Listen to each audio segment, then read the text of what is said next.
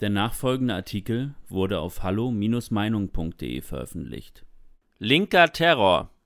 Warum schweigen ARD und ZDF? Von Niklas Lotz.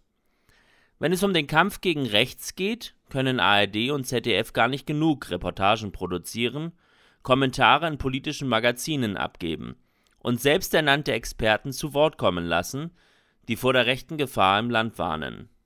Eigentlich sollte es also auch selbstverständlich sein, dass man über die Gefahr von links genauso gewissenhaft und regelmäßig berichtet, oder?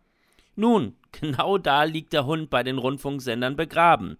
Obwohl das Land zurzeit mit linken Vorfällen überzogen wird und einige Aktivitäten definitiv dem Linksterrorismus zuzuordnen sind, wird davor so gut wie gar nicht gewarnt. Auf einer linksextremen Seite wird ein Aufruf zur Ermordung von 53 AfD-Politikern veröffentlicht, darunter bekannte Persönlichkeiten wie Bernd Baumann oder Björn Höcke.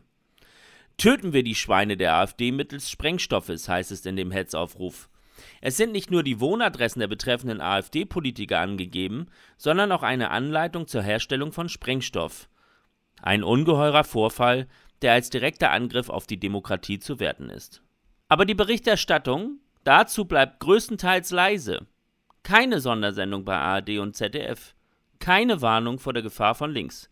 Nun kann man natürlich sagen, man muss nicht über jede Drohung und jedes extremistische Bestreben berichten. Aber genau das tun die Rundfunksender eben, wenn es um Rechtsextremismus geht. Kein Tag vergeht, an dem nicht irgendein Experte oder Forscher zu Wort kommt, der vor rechts warnt. Ob Angestellte der Amadeo Antonio Stiftung oder sehr linke Einzelpersonen wie Matthias Quent, immer wieder bekommen Menschen mit einer linken Meinung die Chance dazu, sich als unabhängige Beobachter zu inszenieren und vor rechten Meinungen zu warnen. Ob rechte Drohbriefe, beleidigte grünen Politiker oder provokante Sprüche von rechten Politikern, all das wird täglich von den Rundfunkmedien aufgegriffen und immer wieder einseitig dazu instrumentalisiert, das gesamte konservativ rechte politische Spektrum in Deutschland zu diskreditieren. Im Vergleich dazu wird niemand von der SPD oder von den Grünen dazu aufgefordert, sich von randalierenden und gewaltausübenden Antifa-Gruppen zu distanzieren. Das Problem des Linksextremismus findet bei den Rundfunksendern nur am Rande statt und wird nicht selten relativiert. Ein fataler Fehler, denn laut Verfassungsschutz steigt die Anzahl linksextremer Straftaten rapide an. Der Prozess gegen die mutmaßliche Linksextremistin Lina E., der vorgeworfen wird, mit einer Gruppe gezielt Menschen mit anderer politischer Meinung aufgelauert und diese verprügelt zu haben, ist so ein Beispiel. Eigentlich müsste die Berichterstattung dazu ähnlich viel Raum bei ARD und ZDF einnehmen, wie die über angeblich rechtsextreme Chats bei der Polizei oder angebliche Aussagen von AfD-Politikern.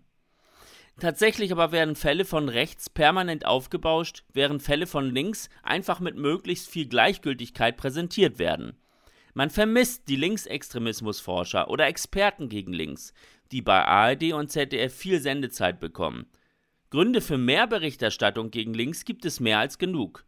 Ein leitender Polizist im Fall Lina E. erhält von der linken Szene in Leipzig Morddrohungen. Ein Mob zieht in der Stadt randalierend umher und fordert die Freilassung einer Frau, der vorgeworfen wird, Teil einer linken Terrorzelle gewesen zu sein. Von Sympathisanten hört man immer wieder Äußerungen wie gegen Nazis ist Gewalt schon in Ordnung, die haben es verdient. Es gibt in der linken Szene einen größeren Prozentsatz an Leuten, die Gewalt und generell Kriminalität gutheißen, wenn darunter Menschen leiden, die sie für Nazis halten. Wir haben es hier also mit einem Weltbild zu tun, in dem es völlig in Ordnung ist, sich den Tod eines Menschen zu wünschen, wenn dieser einer Ideologie angehört, die man nicht mag. Wo genau ist dieses Weltbild nun besser oder weniger gefährlich als das von wirklichen Rechtsextremisten? Gerade weil Linksextremismus so verharmlost wird und gewisse Taten mehr oder weniger still geduldet werden, kommen doch überhaupt erst einige auf die Idee, im Internet Todeslisten zu veröffentlichen und Anschläge zu planen. Solange wir als Gesellschaft linken Extremisten das Gefühl geben, dass ihre Taten insgeheim eigentlich gut sind, werden diese sich immer weiter radikalisieren. Der erste wirkliche Mord ist dann nur eine traurige Frage der Zeit.